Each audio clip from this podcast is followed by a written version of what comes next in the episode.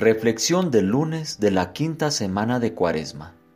A partir del Evangelio de San Juan, capítulo 8, versículos 12 al 20. Yo sé de dónde he venido y a dónde voy. Muchas personas viven hoy relaciones de larga distancia. Debido al trabajo u otros factores que complican, escriben mensajes de texto, hablan por Skype, o se hablan por teléfono varias veces por día. Las ausencias prolongadas pueden debilitar y socavar las relaciones o pueden fortalecerlas y hacerlas madurar. Cada relación tiene una distancia óptima. Esta distancia de foco con la que a veces nos vemos unos a otros no es de una medida fija. Se ajusta según las condiciones. Sin duda, es duro para las personas que se aman estar separadas. Se extrañan, pero a veces es una buena añoranza, como me dijo una vez una persona cercana. Las formas de estar en relación han sido radicalmente afectadas por la tecnología, por la globalización y por Internet. El amor en sí mismo no ha sido cambiado, pero el amor crece a través de formas y hábitos especialmente en las primeras etapas de la niñez. Un niño puede alegrarse cuando habla por Skype con su padre o madre frecuentemente ausente, que lo llama desde un aeropuerto lejano para darle las buenas noches, pero no es lo mismo que estar allí todas las noches.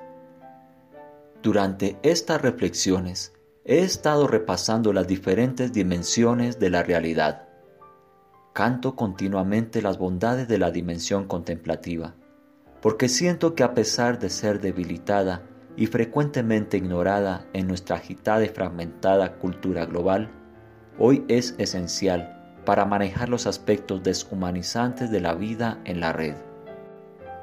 Estar en línea, disponible, inmediatamente responsable, con poco tiempo para reflexionar y pensar, tiene sus riesgos así como sus aspectos positivos.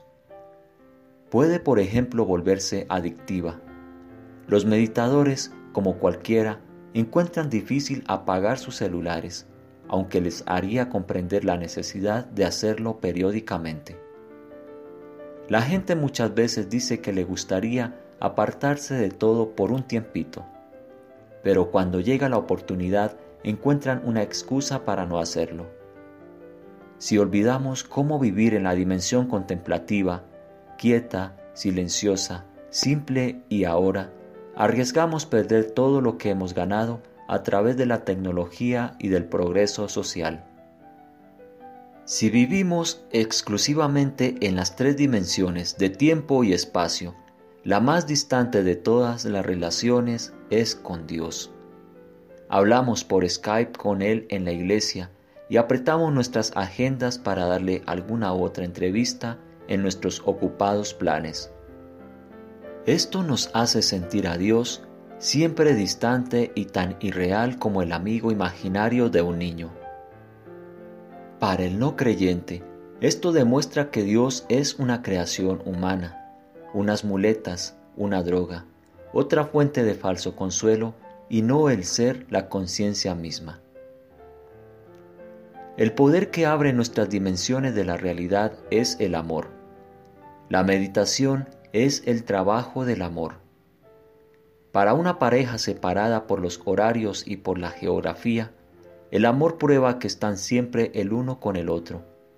Esto nos acerca más al propósito de la cuaresma, que es entender mejor la Pascua, y también a ver por qué la meditación abre nuestras dimensiones de la realidad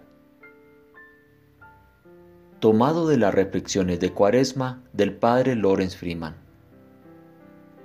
Traducción Karina Conte, WCCM, Uruguay.